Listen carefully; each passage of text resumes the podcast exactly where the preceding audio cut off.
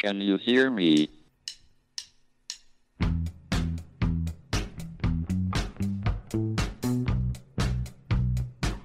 Houston, we have a problem. It's one small step for man, Now I am become death, one giant leap for mankind. the destroyer of worlds. Eureka! Nos Bastidores da Ciência, um podcast da Molecular JE.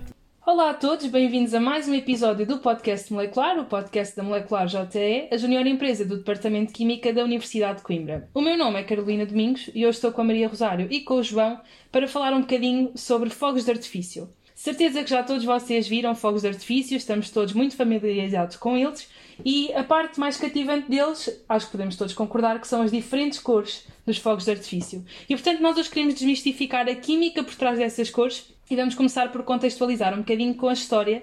A Maria Rosário vai nos contar um bocadinho a história dos fogos de artifício. Assim, porque a parte histórica também é uma parte bastante cativante, diga-se de passagem. Os fogos de artifício têm origem no século IX, na China, ou seja, já existem há bastante tempo. E tudo começou quando o alquimista chinês se lembrou de misturar nitrato de potássio com enxofre e carvão, produzindo assim pólvora. Esta pólvora ela ia ser colocada dentro de varas de bambu, que eram ocas, e que quando explodiam produziam então os fogos de artifício. Este conhecimento ficou reservado à China, mas quando começou a altura dos descobrimentos e também do incremento das rotas terrestres e comerciais, este conhecimento veio para o Ocidente e, infelizmente, a pólvora também passou a ser utilizada em armas de fogo. Atualmente, a American Chemical Society considera que são necessários quatro elementos para um fogo de artifício e, portanto, esses quatro elementos são um material combustível, ou seja, um material que possa arder, um agente oxidante, um composto metálico e um composto que vai funcionar como aglutinante. E depois toda a luz, cor e som que nós observamos e ouvimos vem destes compostos químicos. Tipicamente, a pólvora é constituída essencialmente por nitrato de potássio, cerca de 75%, e depois tem também carvão, 15%, e 10% de enxofre. Na presença de uma fonte de ignição, no fundo de uma faísca, uma temperatura elevada e rápida, estes três componentes conseguem promover uma reação de combustão. Como sabemos, uma reação de combustão gera muito calor, portanto, depois há um aumento de pressão e é esta pressão que vai fazer com que o foguete detone. Na combustão libertam-se vários gases, nomeadamente o nitrogênio e o CO2. E agora importa também percebermos um bocadinho a química por trás das cores propriamente ditas e, portanto, passo agora aqui a palavra ao João para nos explicar essa parte. Bem, como estavas a dizer, Carolina, o fogo de artifício tem uma constituição muito peculiar e o segredo por trás da cor do fogo de artifício está precisamente na sua constituição. Para além do, da pólvora e dos restantes uh, elementos que tu mencionaste, está também presente sais metálicos.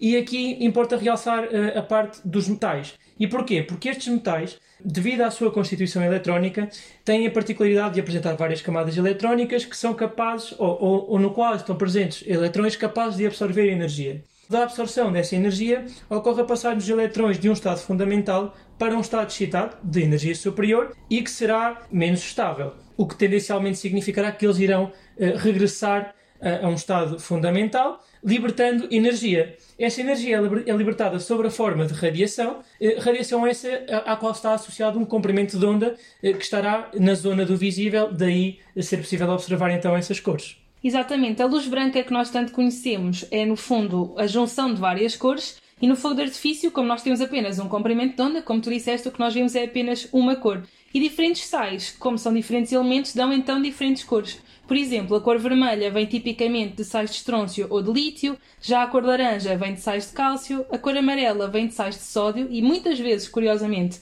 é utilizado o cloreto de sódio, que é o nosso sal de cozinha, que nós todos temos em casa. A cor verde vem de sais de bário e a cor azul tipicamente corresponde a cloreto de cobre.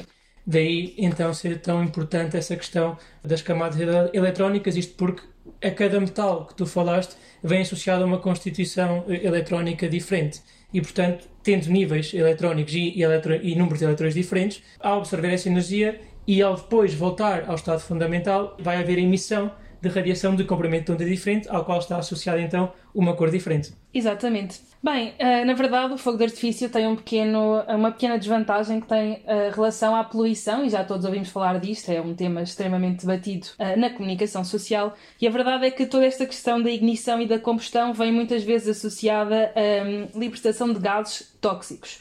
Portanto, um, os fogos de artifício estão associados à libertação de óxidos de nitrogênio, ao monóxido de carbono, que nós também já conhecemos porque quando existem, por exemplo, incêndio, a inalação de monóxido de carbono é extremamente tóxica, e também ao dióxido de enxofre, que depois em contacto com a umidade que nós temos na atmosfera pode levar a chuva ácida. E neste sentido, uma solução que é inovadora e que está estado agora a ser testada é utilizar ar comprimido em vez de pólvora para provocar a ignição e aquela primeira combustão necessária. Portanto, como vocês viram, a química está mesmo em tudo e nos fogos de artifício não é exceção.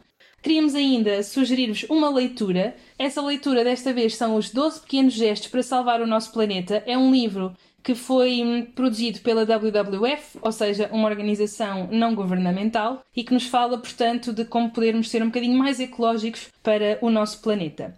Despedimos-nos então, daqui a uma semana cá estaremos novamente, obrigada aos dois pela vossa presença, e vamos desmistificar mais química do nosso dia a dia. Boas experiências!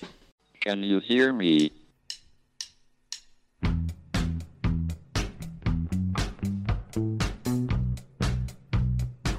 Houston, we have a problem. It's one small step for man, Now I am become death, one giant leap for mankind. the destroyer of worlds.